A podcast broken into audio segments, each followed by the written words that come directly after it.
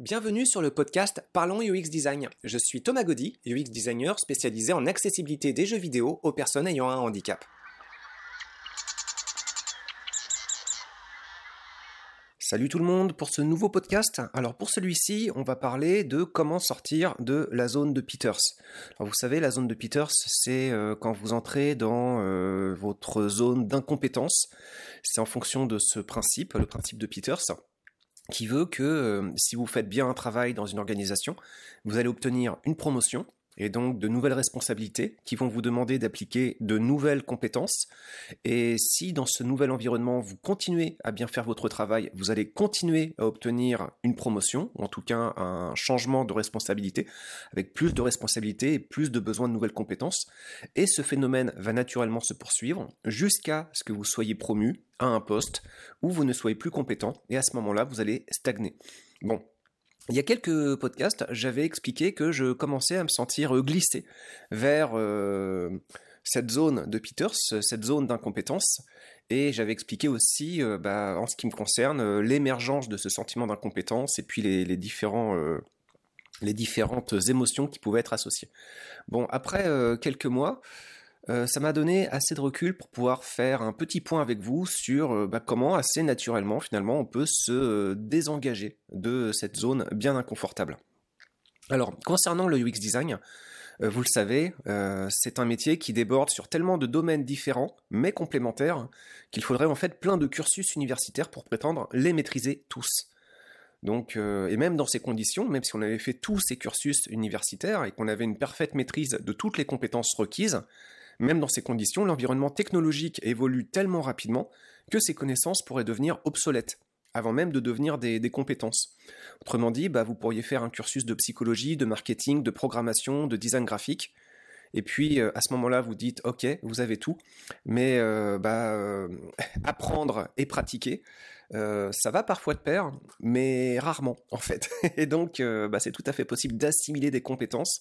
Et puis, lorsque vous devez les mettre en place, les exercer, bah, ces compétences ne sont plus à jour. Donc, on est dans un métier qui est trop vaste pour être parfaitement maîtrisé. Alors, il y a plusieurs remèdes à ce sentiment d'incompétence. Il y a le remède suggéré par, euh, par exemple, Nicolas Galita, euh, qui euh, communique, qui, est une forme de coach en fait, qui communique sur plein de sujets différents sous forme de mailing list, avec des, sujets souvent assez pertinents. J'aime beaucoup Nicolas Galita pour sortir de ce syndrome d'imposteur. Donc pour ça, en fait, il avait communiqué une histoire d'un footballeur professionnel qui n'a pas le niveau d'un pro. En fait, c'était un footballeur très amateur. Alors c'est une histoire assez dingue. Le footballeur en question s'appelle Grégoire Axelrod et vous pouvez euh, voir son histoire sur la chaîne Oh My Goal euh, France. Donc euh, bah en fait ce qui s'est passé euh, dans, cette histoire, c'est que vous avez un euh, Grégoire Axelrod qui, euh, toute sa vie, a voulu devenir footballeur professionnel, mais sans passer par l'augmentation de ses compétences footballistiques, mais plutôt par la conception de CV bidon. Donc lui, clairement, il était dans la posture d'un imposteur. Et puis à force de persévérance dans des formes de, d'escroquerie, hein, on peut le dire quand même, euh, puisqu'il mentait sur ses compétences et sur ses CV, eh bien, il a quand même réussi à rejoindre brièvement quelques clubs professionnels et plus longuement un club professionnel au Canada. Alors, la morale de l'histoire, c'est que l'imposteur, bah, il perd pas de temps à se demander s'il est à sa place ou non. En fait, il prend la place. Et ça, c'est une grosse différence par rapport à quelqu'un qui se sent touché par le sentiment d'incompétence. Le vrai imposteur, il s'attarde pas sur le sentiment d'incompétence. Il avance, il prend la place, quitte même derrière à prendre d'autres places encore plus euh, ambitieuses. Donc, si vous, vous posez la question de la validité de vos compétences, bah, c'est déjà le signe que vous vous préoccupez de la qualité de votre travail ce qui est euh, rarement le cas euh, des imposteurs. Enfin, peut-être qu'ils peuvent se le poser, hein, parce que des imposteurs, il y a plein de, profils différents finalement, mais eux, ça va pas les bloquer. Et euh, vous, si vous êtes frappé par le sentiment d'incompétence, ça, peut vous bloquer. Après ces remises en question, évidemment, eh ben, il faut que ça soit suivi d'actions qui vous permettent de vous améliorer et de vous faire sentir mieux. Donc, bah, si je raccroche ça au UX design, c'est un métier avec des compétences très diverses complémentaires. Et puis, bah, euh, c'est normal finalement d'avoir ce sentiment d'incompétence parce qu'il n'est pas possible de d'exceller dans tous les domaines. Le, UX design est trop vaste. Et si vous vous posez euh, des questions sur votre sentiment d'incompétence, a priori c'est un bon signe parce que ça montre que vous voudriez euh, probablement développer des compétences sur lesquelles vous vous sentez un petit peu juste. Et c'est normal, a priori, de sentir un peu juste sur plusieurs compétences. Donc, euh, alors faut savoir aussi que euh, sur ce métier avec des compétences très diverses et complémentaires, eh bien en général, quand vous allez remplir un mandat, on ne va pas vous demander de toutes les appliquer. Donc, euh, bah, il va y avoir certaines de vos compétences qui vont être sous-sollicitées, voire pas sollicitées du tout. Donc, en d'autres termes, bah, vous avez pour ce métier un ensemble de compétences et pour exercer un mandat, bah, euh, évidemment, il y a le descriptif de poste, mais une fois sur place, bah, vous allez vous rendre compte que, euh, bah, comme toujours, il y a toujours des décalages entre le descriptif de poste et ce que vous allez réellement faire, et puis il y a juste certains des aspects de vos compétences qui vont être sollicités. Donc, vous allez vous sur-spécialiser dans l'exécution de certaines tâches, au détriment d'autres. Et donc ça, ça veut dire que si vous restez longtemps dans ce genre de mandat et que vous allez ensuite changer sur un autre mandat, bah, c'est normal, vous allez être euh, très balèze, super balèze dans certaines facettes de votre métier, et puis euh, au contraire bien moins à l'aise dans d'autres facettes, parce que ces autres facettes, vous n'aurez pas eu l'occasion de les mettre en pratique. Donc dans mon cas, pour un des, mandats, bah, euh, en compétences sur sollicité, c'était des compétences de maquettage au détriment de recherche, au détriment de mise en place de tests, au détriment de travaux d'analyse.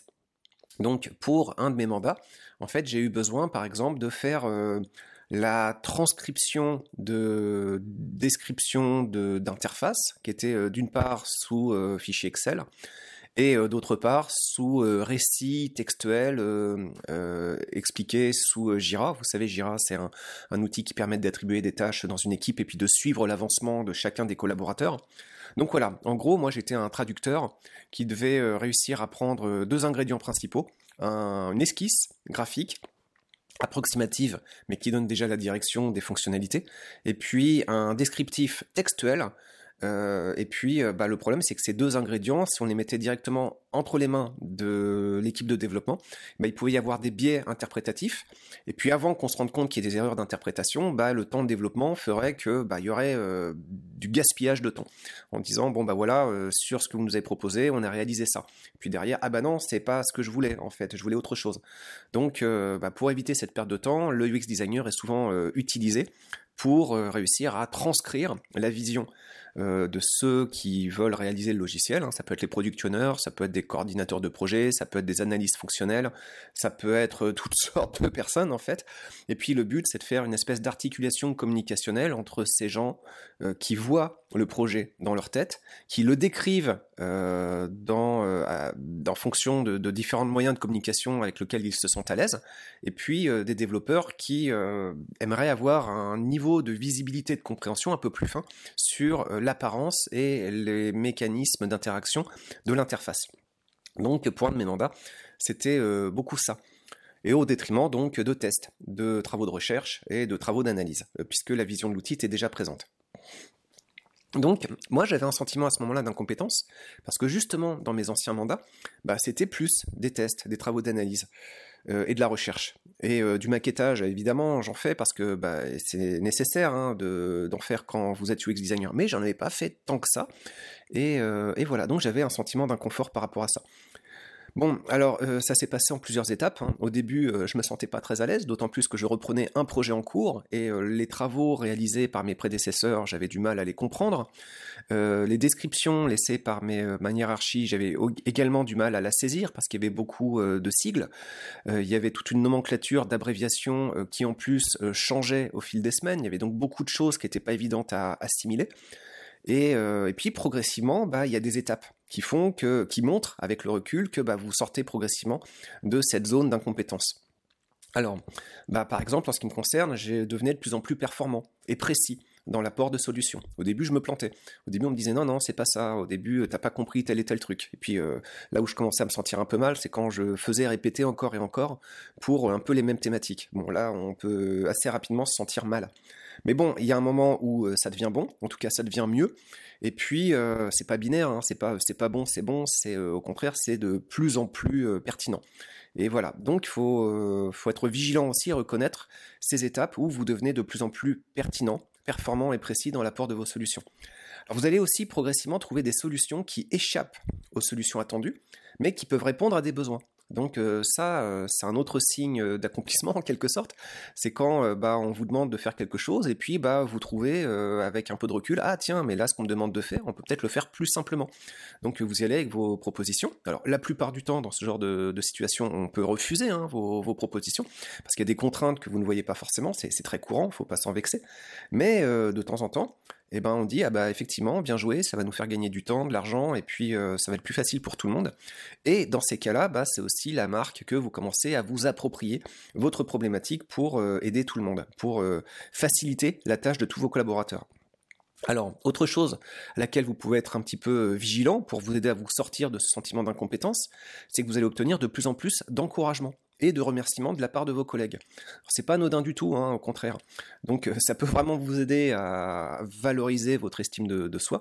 Et puis bah, c'est d'autant plus important que bah, vous aussi, quelque part, hein, dans une espèce de cercle vertueux, vous devez être attentif aux collègues qui, euh, qui, qui, vous aident et vous aussi les remercier. De cette façon, vous contribuez à l'établissement et au maintien d'un espace de travail qui soit euh, sain, et puis euh, agréable pour tous. Donc euh, appréciez les remerciements qu'on va vous donner euh, progressivement, mais soyez vigilants, vous aussi, sachez remercier vos collègues qui vous aident dans votre travail ou qui, bah, qui, vous aident tout simplement. Il y a plein de situations, il y a plein de causes pour remercier les collègues. Bon, alors qu'est-ce qu'il peut y avoir encore? Bah, dans ma, dans, dans ma situation, il y avait quelque chose qui est un petit peu particulier, c'est que par rapport à ce mandat, je comprenais qu'il n'y aurait pas la possibilité de faire de tests auprès euh, des utilisateurs finaux. Bon, à la place, en fait, euh, j'avais une collaboratrice, super utilisatrice, qui avait une vision, une compréhension de comment l'outil sur lequel je travaillais devait être pris en main. Bon, ça c'est très bien, c'est même un super confort d'avoir un super utilisateur ou une super utilisatrice. Mais euh, bah, cette personne-là, en général, est tellement, elle aussi, au bout d'un moment, la tête dans le guidon, qu'elle finira par ne plus voir forcément euh, de problèmes, de, d'aberrations que vous pourriez glisser dans votre euh, interface ou que vos commanditaires de projet pourraient glisser dans, dans, le projet. Ça, c'est très, très courant. C'est une grosse frustration. Et finalement, dans beaucoup de projets, bah, c'est pas si évident de mettre en place des tests, et souvent c'est une frustration qu'on peut ressentir assez, assez régulièrement. Bon, mais il y a d'autres formes de tests. C'est-à-dire que dans votre travail, euh, vous allez devoir présenter vos maquettes, vos interfaces à des collaborateurs. En premier lieu, bah, les personnes qui vous donnent des descriptions euh, de à quoi doivent ressembler les maquettes. Donc, euh, product chef de projet, analyse fonctionnelle, tout, sorte d'autres personnes encore, euh, votre hiérarchie et collaborateur en fait, vous allez devoir rendre compte de votre travail. Et puis bah, c'est un processus de validation qui va permettre de dire bon bah c'est bon, c'est conforme à notre vision, ou bien au contraire, euh, ce n'est pas bon, c'est pas conforme, faut que tu modifies ça, ça et ça. Bon, très bien. Et puis il y a plein de zones entre deux. Où on se dit tiens c'est bon, mais peut-être que. C'est là que ça devient intéressant. Bon bah ça, en fait, ces processus de validation, même si on ne vous donne pas la possibilité de faire des tests utilisateurs finaux, bah, vous pouvez utiliser ces rencontres et ces présentations de travail à la façon d'un test. C'est-à-dire que lorsque vous allez présenter votre travail, soyez à l'affût de tous les moments où la personne n'est pas sûre. Ça, qu'est-ce que tu voulais dire? Ça, je comprends pas. Tiens, il y a cet aspect-là qui est pas clair. Et en étant un peu plus précis, eh bien, euh, dans l'outil de maquettage, j'utilisais Figma.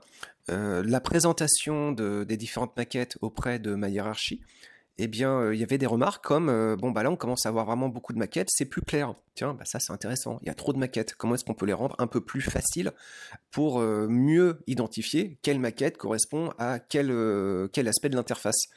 Ou encore bah, euh, beaucoup d'interfaces peuvent être euh, laissées un petit peu en vrac avec euh, tout plein de choses qui sont pas forcément évidentes à décrypter. Et puis la personne pourrait vous dire bon bah là je sais même pas par où commencer, donc faut que tu m'expliques, faut que tu me guides.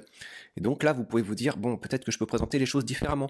Est-ce que j'y vais sur le mode d'un prototype interactif ou est-ce que je vais plutôt faire une sorte de diagramme de flow avec un point d'entrée bien identifié, mieux identifié, qui permet de suivre avec des flèches comment votre interface au fur et à mesure va se comporter en fonction de telle ou telle manipulation. Moi j'y suis allé pour cette, euh, voie-là en fait. Donc une espèce de diagramme de flow hybride avec euh, pour chaque étape une représentation assez précise de l'interface.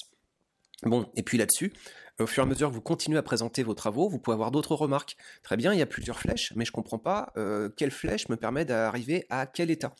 Bon, bah, vous aviez pu mettre des légendes, mais vous pouvez vous rendre compte que finalement, les légendes ne sont pas forcément assez claires, assez explicites. Donc, vous pouvez retravailler vos légendes. L'idée là-dedans, c'est que même dans un contexte de travail où on vous dit, euh, bah non, ce ne sera pas, possible de faire des tests avec des utilisateurs finaux, bah, il y a d'autres formes de tests, et dès l'instant que vous présentez votre travail à des collaborateurs, il y a forcément des retours qui vont être très pertinents pour améliorer votre travail.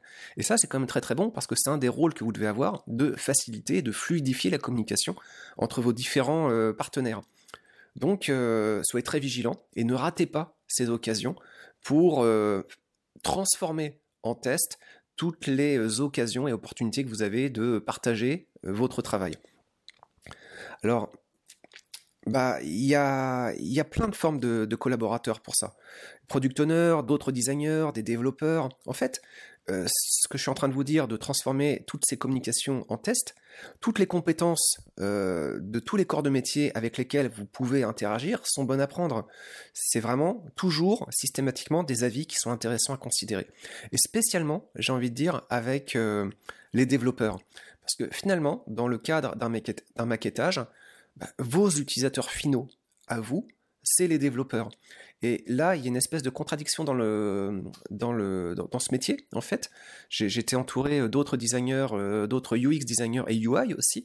Et puis, euh, bah, il semble assez facile de s'endormir, c'est-à-dire à faire un travail à l'usage des développeurs, mais finalement de pas toujours être à l'affût sur les difficultés de compréhension que les développeurs peuvent avoir vis-à-vis de notre travail.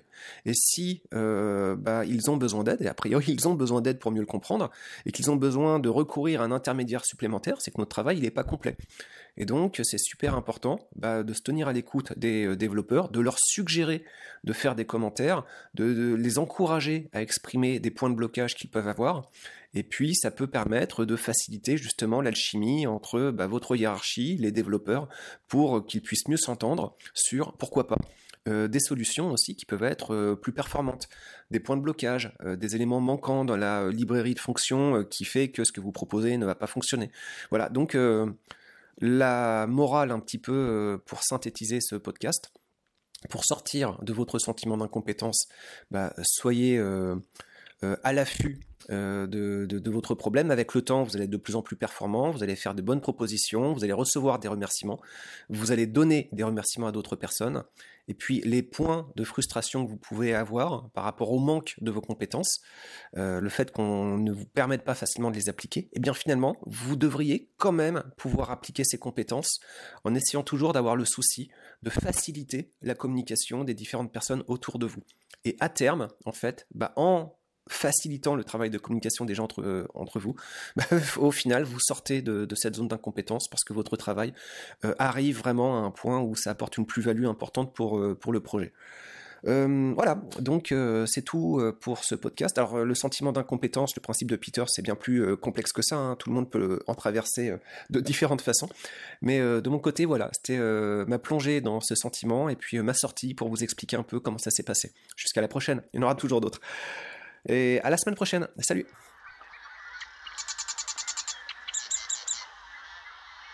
Merci d'avoir écouté ce podcast. Je vous invite à vous abonner pour ne pas rater les prochains épisodes.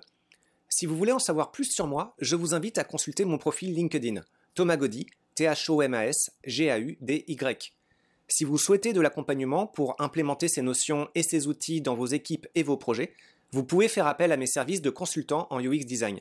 Il vous suffit de me contacter via mon profil LinkedIn. Au plaisir